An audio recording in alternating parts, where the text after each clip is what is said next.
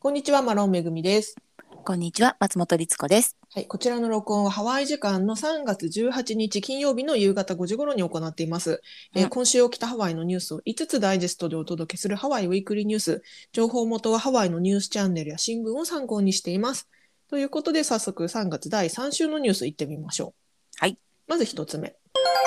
えー日本人旅行者リバウンドに向け、多くのお店が準備を進行中ということで、ニュースが伝えてます。うん。うんまあ、少し前ですが、日本政府が3月より、えー海外からの、えー日本への帰国者に対する規制を緩和しましたよと発表しましたが、これにより、えーハワイの飲食店や小売店では、日本人旅行者がハワイに戻ってくることを期待して準備を進めているということなんですね。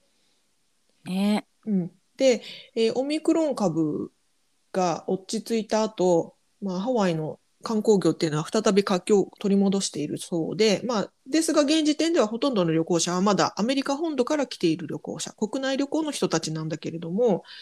えーただし、日本を含む海外からの旅行者は少ないものの、えー緩やかな回復傾向にありますよということなんですって。で、えーハワイ州観光局のエリック・高畑さん、エリック・高畑さんのコメントも紹介されてまして、えーパンデミックが起こる前は日本からの旅行者はハワイの旅行者全体の20%を占めていました。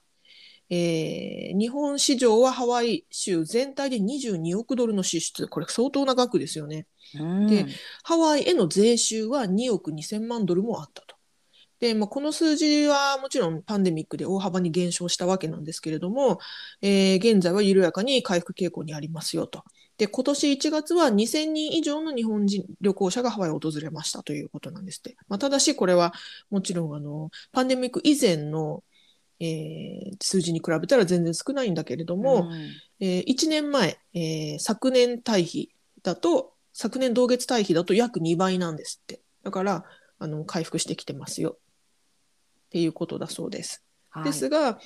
あのーハワイ州観光局では、夏には日本人旅行者が増えると見越してるんですって。うんうんうん。ですので、あの、夏頃になったら、えーまあ、パ全くパンデミック以前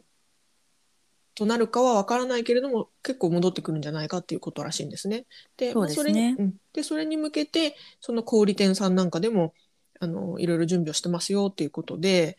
えっとね、日本人旅行者がハワイに多く戻ってくることを見越して、まあ、準備を始めているお店でとして、いくつかこのニュースで紹介されてるんですが、えーロイヤルハワイアンセンターにある OEV オーシャンギアっていうお店。こちらでは、えー日本人、日本人の顧客に対し強いパイプがあるお店なんだそうで、ですが、この2年間日本人旅行者が来られなかったから、まあ、それもあって、日本人のマネージャーがお店にいたんだけれども、日本人の店長ですさんですね。店長さんを日本に帰国せざせざるを得なかったと。うん。だけれども、今、日本人向けに生産をシフトするようサプライチェーンなどの状態を調べたりしているところだし、またスタッフの採用も進めていますよと。今きっと他のお店でもみんな採用進めてるんじゃないですかね、みたいな感じでコメントされてました。はい。また、同じロイヤルハワイアンセンターの中かな、タイレストランのノイタイキュイジーヌ。はいはい。こちらも日本人顧客が全体の30%まで増えることを見越してスタッフを補充しようとしているということなんですって。うん。まあね、あの、本当にやっと水際対策と言われるものが緩んできて、うんね、これから日本の人が戻ってくるであろうということをハワイの人は心待ちにしているので、はい早めに準備しておかないとね、あうのまた需要と供給のバランスが大変なことになっちゃうので今皆さんがそうやって準備しているっていうのはあのひしひしと感じますしうーん。やっぱりあの若干ね日本人で明らかにこう旅行で来てる方だなっていう人を前に比べるとねほんとたまにですけど見かけるようになりましたからね。あ、本当ですか？うん、うん。でねそれをお店の人がわざわざ教えてくれたりする「今日ね2人2人絶対あれは旅旅行者だと思う日本の」みたい来たのねよかったね。みたいな。な「よかったね」いや、嬉しいですよね、本当にね。そう本当にね、うんちょっとこう活気がね。まあもともとアメリカ本土からのあの旅行者はさっきも言いましたけども増えてるので活気はあるんですけども、うん。その中でこうね日本人の姿がこううん。見えてくると、もううんより一層戻ってきた感じがねしますから。うんね、ただこの日本人向けの日本人旅行者向けの補充っていうところがねあの今までであれば、今までで今までであればハワイに住んでいた日本人の方が働いていたのにさっきのあのなんだオーシャンあオイビーオーシャンギアの店長さんみたいにやっぱり日本に帰っちゃってる人も多いわけじゃないですか。今回は本当に多かったと思いますね。ね、うんでそれを戻ってきてってそんな簡単にも戻せないでしょうし、そうですね。だから一個一個のお店が全部こうね、あの予定通りに、はい何人、はい何人って戻せる感じではもちろんないと思うんですよ。うん。ね。でも、まあ、あの大手の旅行会社の JTB とか HIS のラウンジは、あの開け始めましたからね、ついに沈黙を破って、おーうずーっと無人だったのがうん。開き始めているところがあるようなので、まだ全部じゃないですけど。うん。となると、まあ本当に迎える側の感じもね、あそろそろかなって。うん。なるほどなるほど。うん。ねえ。このノイタイ求人の方はももちろんね今まだ3月半ばだし夏までは時間があるとはいえ時間はすぐに経ってしまうから今から準備しなきゃみたいなことをコメントされてましたけれどもね。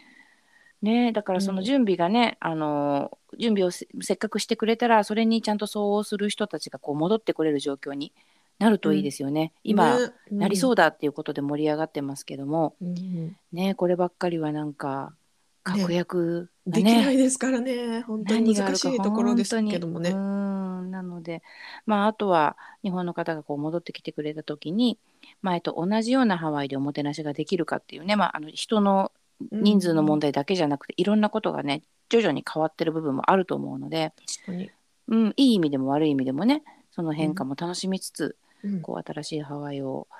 多くの日本の方々がまた楽しんでくれる時が早く来いっていうねえ早感じ。く来るといいですね。はい。ねということでこちらが一つ目のニュースでした。はい。次二つ目のニュース参ります。えーホノルルの新鉄道アラモアナまで行かない可能性が出てきたということで、まあ出てきたというかまあ以前からちょこちょこ言われてはいたんですがかなり今回あの、えーうん、ちょっと公になりつつあるぞっていうね。オフィシャルになりかけておるということだそうです。えー長年にわたり建設が進められている波乱含みの えー鉄道プロジェクト。確えーと。いうことなんですが、こう、当初はね、終点がアラモアナセンター駅になる予定で動いているわけなんですが、まあ、ついにその手前のカカアコが終点になる可能性がかなり濃厚になってきたということで、ホノルル市長のブランジャルディ市長がこ今週火曜日の記者会見で、新しい、えーホノルル都市計画について言及したと。で、この中で、えー鉄道の最終終点駅は、終点駅、終着駅は、うんアラモアナセンターではなく、カカアコのハレカウィラストリストリートとサウスストリートのところになる。これがね、シビックセンター駅という駅なんですが、このカカアコのシビックセンター駅が終点になりますよと。そういう都市計画を進めたいと思ってますよっていうことを発表されたということですね。ただしうん、この計画っていうのは連邦政府の承認を受ける必要があるので、つまり今はまだ承認を受けてないから本決まりではないですよっていうことをこの記者会見では強調されてたということなんです。ねなんかアラモアナに来るからこそみたいなはい。感じでしたけどね。当時ねえ。アラモアナ地区のね、それこそあの建設してるコンドミニアムとか、もう建設されたコンドミニアムとかはやっぱりそのね。駅地下みたいなことをね、歌っことをねてたよね。うん、ですから結構大丈夫なのかって思いますけど、ね、新しい計画、いいわゆるその、カカアコが終点になる計画だと、えー少なくとも最初のフェーズでは、えー鉄道の長さが当初の20マイルから18.75マイルに短縮されると。まあだから1マイル強、えー短縮される。で、駅数も当初は21駅作る予定だったのが、えー2駅少ない19駅になるということなんですって。たった2駅、たった1マイルって感じだけど、まあ、ここにかなりの費用がかかってしまうため、まあ、その現実的な、まあ、予算の兼ね合いを見てこういう決定をしたということなんでしょうけれどもね。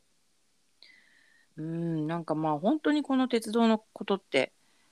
なんて言うんでしょうね、予定されてたことがあまりにも変わるので、はい例えばだけどね、ここに駅できそうだからって、そのコンドミニアムができてたりとか、うんできそうだからって言って、こう立ち退きじゃないけどね、土地をもしかしたら開けたり、値段が変わったりって、いろんなことがきっとあったでしょうに。はい。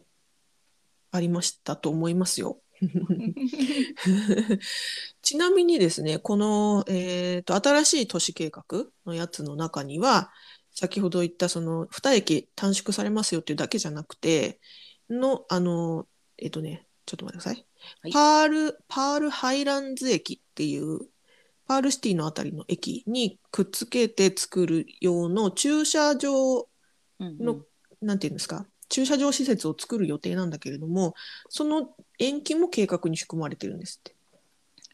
だからねやっぱて鉄道だけできてもそこに行く人たちのねうんパーキングがもともとね心配されてましたしアラモアナなんかもまさにそうだよね、そうです。パーキングなしの駅なのかみたいに思ってましたけど そしたら駅もなくなっちゃうよっていうね。ね、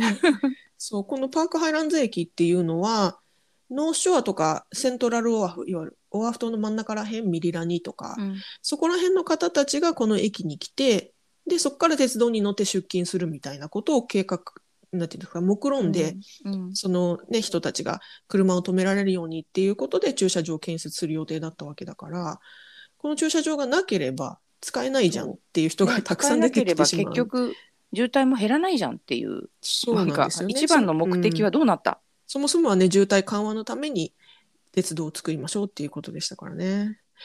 ですので、この鉄道のね、短縮、ハワイの政治家とか不動産関係者とかいろんなかん方の間でも賛否両論巻き起こってますうんるそうで、まあどちらかというと、非の意見が多いような感じですけれどもね。ねしかし、まあ、意見的にはピ ピヒでしょうけどうんやっぱりその先立つものが全くないさそうですもんね。まあ今の時点でもうすでにね、もう予算がもう膨れに膨れ上がっちゃってどうしようもないみたいなはい。状態ではあるのでね、まあ、どうなるかって感じですけど、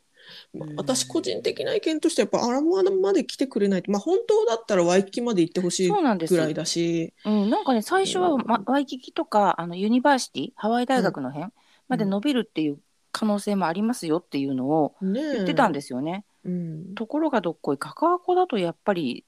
やっぱり渋滞減りきらないよね。減りきらないと思いますよ。ねだからまあ作るんでしょうけど少なくともフェーズ最初のフェーズではあのカカアコまでねっていうことにするのかなっていうね。えうんちょっとね、私たちこんな小市民がギャンギャン言ってもあれですけど どうなることやら。ねえ本当に、まあ、こんなニュースが、え2つ目のニュースでしたということで、はいえ3つ目のニュース参ります、えーハワイの電気代がアップ。ただしカウアイ島を除くということで、えーこちらですね。あの先週だったか先々週だったか世界的なガソリン価格上昇を受けてハワイのガソリン価格も高騰しますよっていうニュースをお伝えしたかと思うんですが、うんもちろんね、ガソリン価格が上がるということは、ガソリンっていうか、まあ、石油を使って行われていろいろんな活動の価格が上がりますよという意味でもあるわけで、うんえーヘコ、えーハワイ電気ですね。ハワイ電気ヘコでは、えー今後数ヶ月の間に電気料金が値上がりするだろうというふうに発表したと。で、もちろんその発電には、あの、石油をね、使ってますから、はいえー値上がりせざるを得ませんよっていうことなんですって。で、ですので、なるべく電気の使用をセーブするようにというふうに利用者に呼びかけているということなんですね。うんで、まあ、電気料金だけじゃなくて、他の公共料金も、えー今後オアフ島で約10%、マウイ島とハワイ島で最大20%上昇するというふうに予想されてるんですって。やめて。ね、これ結構痛いですよね。ですが、一方で、カウアイ島では2から10%ほどの増加になるということなんですって。え、でカウアイ島だけなんで少ないのって感じですけど、はい。これ私知らなかったんですけど、カウアイ島のユーティリティ協協同組合、カウアイ島ユーティリティ協同組合のエネルギーミックスっていう、まあ、その技術は約70%が再生可能エネルギーなんですって。ね、カウアイ島進んでるんだよね、そこがね。それに対してヘコいわゆるえオアフ島のねあのハワイエネルハワイエレクトリックは約38%しかその再生可能エネルギーがないと。ですからもちろんあのなんだ石油価格が上がればそれだけエネルギー消費するから発電にエネルギー消費しちゃうから価格も上がっちゃうよっていうことなんですって。でちなみにこのカウアイ島のねえエネルギーミックス。20ごめんなさい。2025年末までに再生可能エネルギーが90%までアップする見込みなんですって。ね、なんかハワイって前々からその、えっと、パーセンテージを上げようっていうのはね、あの州全体で掲げてますけれども、はい。ハワイ島がダントツに早いですね。早いというか進んでるんですね。ねできるんだなっていう。うん、なんか風とか強いからかな。あ風とか太陽とかすごいからかなそれもあるもしれないですね。うん、風力発電とかね。ね、確かに確かにね。。うんうんまあ、もちろんそのオアフ島はかなり人口密集地ですからそのねそうですね。もともと母数が全然違うでしょうからね。なのでねその全体の電力を賄うとなるとやっぱり風力とかそういったものでは限界があるというのも分かりますけどもね。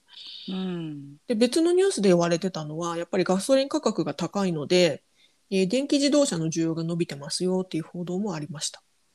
確かにもうここまで高くなってくると本当に差がねどんどん広がっていくでしょうからね。うん、ただしあの電気自動車自体の生産が追いつかないので手に入らないそうです。はい、もうね島にはしないんですよ。電気自動車がね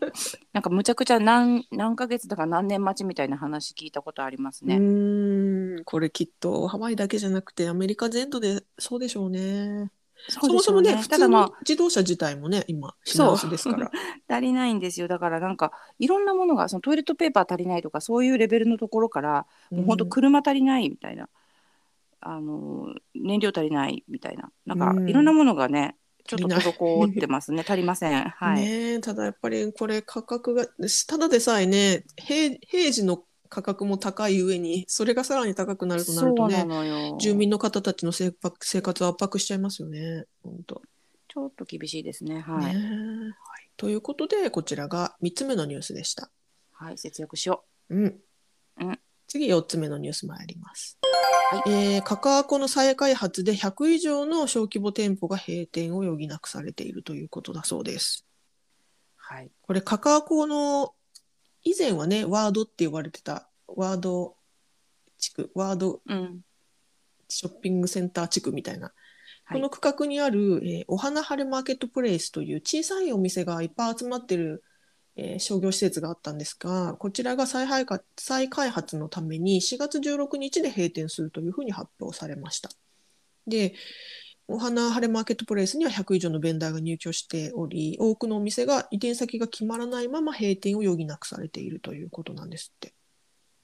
そうなんですようね。ん。あの昔スポーツオーソリティっていうねあのはい。スポーツ専門店があった、あの大きな建物がはい。お花晴れという形で、まあ、うんうん。あのちょっと違うショッピングモールというか、うん、そんな感じになったんですよね。そうですね。なんか広はい。こう、体育館みたいな広いところをこうパーテーションで区切って小さく。で、うん。あの一つ一つのねお店があそこに入って。でそのお店もあの飲食店もあれば、えーお土産屋さんもあればねうん。なんていうか作家さんのね手作りの何かを売ってるようなところもあればマッサージ屋さんとかが入ってるようなところもあったりとか、あったかな、うんなんかね。あっまあでも本当にたんですけどねパーテーションで区切られてる、まあ、あのなんだろうななんかわかんないけど幕張メッセみたいなところでこう,、うんうんうんうん。催事をやる時のなんかイベント感ありましたよね。うん、に近い感じで一個一個壁も薄いから隣の声とか全然普通に聞こえる感じのまあ、ブースをねブース貸しみたいな感じでたくさんのベンダーさんが入ってたんですよ。うんで、うん、あのものにもよるんですけど結構ねえこんな場所にこんな素敵なものがっていうような高品質のものがあったりとか、うん結構予約が取れないぐらいの人気のお寿司屋さんがあったうん、りとかそうでし、たよね。うんあのサイフォンでコーヒー入れてくれる、私の大好きだったコーヒー屋さんうん結構ね個性的なお店がいっぱいあったんですけど、そうそうそう。ね、ねすごい残念ですね。えこれあのーえっとい要はこの小規模なリテールショップとか要は資本がそんなにないような、えーリテールショップとかあとはそのブランドのスタートアップのための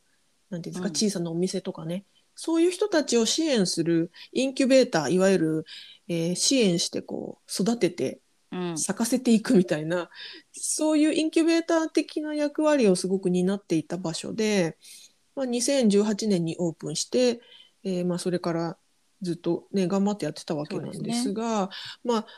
結局これに変わるような他の場所っていうのがないからここに入ってた方たちってもともとその引っ越しできるような資本がある人たちは引っ越しできるけれどもそうじゃない人たちその要は1店舗丸々レントしてね借りてお店をやるほどのこう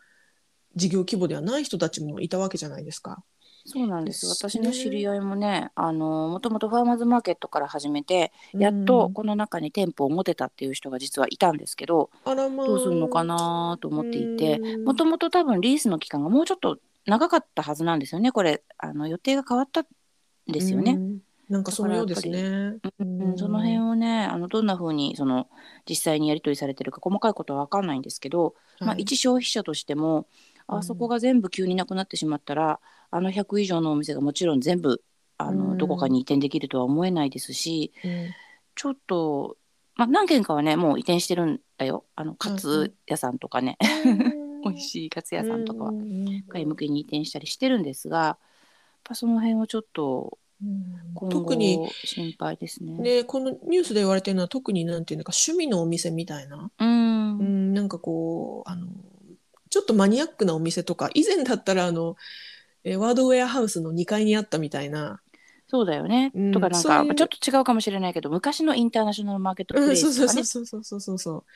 ああいうこうちょっと趣味のマニアックなお店みたいなところでも要は出店できたわけですよね。小さいブースを借りて、だけどそういうところってもう行き場所もないしもう閉店するしかないよねみたいな感じでうん。ちょっとニュースに語られてて切なくなりました。はい。まあちょっとね、うん。私もあのその知り合い今度連絡取ってみようかなと思ってますけど、うん。うん、なんかねまあもちろんね。新しい場所が見つかればいいですけど、うん。もちろんその再開発はそれはそれで必要なことなんでしょうし、きっとねいいい風に土地が活用されていくんでしょうからはいいいんですけれどもね。ねえなかなか、ね、ねえあそこのスタバもなくなっちゃうんだよね。あそうですねあの同じ敷地内のね同じ敷地内にあった駐車場をねあの隔ててというかうんあ。のあった、えースターバックスそこも私すごい好きな。ねめちゃくちゃよくミーティングとかしたよね。そうそう仕事帰りにちょっと寄って話したりとかねねしてましたけれどもねあそこはもうハワイのなんていうんですかあのそれこそなんていうんでしたっけ？パソコン持って仕事したり勉強したりする人たち。ノマドワーカー？ノ ノマドワーカーのそう。の聖地ですよあそこ。聖地。トイトイレが1個しかないのが難点なんだけどね。そうみんな結構並んじゃうんだけど。ねえだけれどもはいまあねまた風景が変わりますね。はい、ちなみにねコンドミニアムが建つ予定だそうですけれどもね。うん。はい、ということでこちらが4つ目のニュースでした。はい。えーでは最後5つ目のニュース参ります。はいえーキャプテンクックの名称がカーワロアに変更するということで、うん。えーニュースが伝えてます。えーハワイ島の、えーキャプテンクックという、えーハワイ島の南側、ひえー西南っていうのかな？うん。はい、西南にある、えーキャプテンクックという町というか地域があるんですが、はい。えーこちらの町名、町の名前自体が、えー以前の、もともとの以前のカーワロア、カーワロア、ちょっと言いにくいんだけど、はい。に戻すという、えーことなんですって。で、えっと、そもそもこの場所っていうのは1900年代初頭、まだ、えーなんだ、ハワイ王国だ王った頃朝時代ね。王朝時代うん。に、キャプテンクックシュガーカンパニーがここに郵便局を開設したことがきっかけで、この地域がキャプテンクックって呼ばれるようになったんですって。で、その前はカーワロアっていうふうに呼ばれていたと。で、この場所っていうのが、いわゆるその世界、世界的に有名な探検家のクック船長ですね。クック船長が、えーそのハワイ島に降り立った場所。えーであの殺されてしまったんです亡くなった場所でもあるんですよね。うん。うん、でまああのその海クック船長が亡くなった海岸の、えーキャプテンクックの海岸のところには、えークック船長の、えー銅像っていうかね記念碑みたいなのが立ってるんですけれども、うん。まあ、そういう場所なんだけれども、えー、元々の地名に戻しましょうっていうことですね。で、えーまあ、実はこれ、あのーなんていうんですか、ハワイでずっと言われていたことで、そもそもキャプテンクックって、えーなんなんていうんですか、その西西側からというか、西うん。西洋からのある種侵略者のような形であるし、それでまあ、ハハワイアンというか、まあ、地元の人たちに殺されてしまったっていうちょっとこう物々しい歴史を代弁しているような、えーその名前を町につけていることはないんじゃないかっていうのはもうだいぶ以前から言われていたことで、まあ、このほど、えーハワイそもそものハワイの、えー町の名前に戻しますよっていうことが決まったと。でまあ実は今ハワイではそういったか動きというのかな、まあ、これあのアメリカでよく言われるキャンセルカルチャーって一般的に言われるんですが、えーこういったそのなんて解雇主義みたいなね昔に戻るみたいなことってなんなんて言ったらいいんだろそうですね、まあ、解雇主義というか、まあ、なんだろう歴史と歪んだ歴史をなんか正しく戻そうみたいなうん。ことっていうのかな。そうね。な何かこう、うん、整えを戻そうっていう、そう。動きね。だからだ例えば他の地名でもダイヤモンドヘッドってはい。うのはもともとはレアヒっていう名ん。前だったわけ、マグロのはい、マグロの頭のね、ううん。んうん、レアヒだったわけだしチャイナマンズハットっていう、あのクワロア牧場とかがねある近くの海に浮かんでるこう島。帽子みたいな島ね。ね、うんうん。チャイナマンズハットって呼ばれてる島があるんですがこれはもともとはモコリーアイランドっていうかモコリーって呼ばれてたものだから、そういうふうに戻しましょうみたいなね動きがあると。まあその一環ではありまね。ですもなんか本当に単純に慣れだと思うんですけどうん、言い慣れてるからつい言っちゃいそうですけどねうーんね変わってもあのずっと大英をあドンドン・キホーテを大英と呼んでしまうようにハワイのねそうですね。名前が変わったのは分かってるんだけれどもつい言ってしまうそうですね。うちの夫はずっとあのなんだあのあそこにあるやつ。えっ、と、モイリ入りにあるロングスをスターマーケットって もうないですけどね もう得意なんですけど。はい。まあまあ、だからまあ、なんていうんですか、この、えー、もともとのハワイ、そもそもはい。もともとハワイには、ハワイの土地の名前、ハワイの名前がその土地にはあったわけだから、うんそれにちゃんと意味を持ったものがね、うん、もとももともとの名前に戻しましょうっていう、えー意見もわかるしただ一方でこのキャンセルカルチャー自体をあまり良いものじゃないんじゃないかっていうふうに訴えてる人たちもいるそうで、まあ、私はねうん。両方の気持ちがわかるなと思ってなんかちょっと複雑だなって思っちゃう案件ではあります。そうですね。なんか簡単なことじゃないなって思いますよねすごくね。うん。ねなんか英語の名前が付けられたそこにもまあすでにもう歴史経緯はがあるからね、うん、あるわけだからねっていうふうにも思ってうんなんか両方の名前が残ったらいいのまあでもそんなのややこしいですよねもうそうなると地図がね大変 書ききれない書ききれないはいですのでね次あの皆さんハワイ島に行く時にはもうあの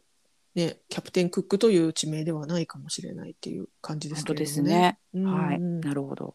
はい。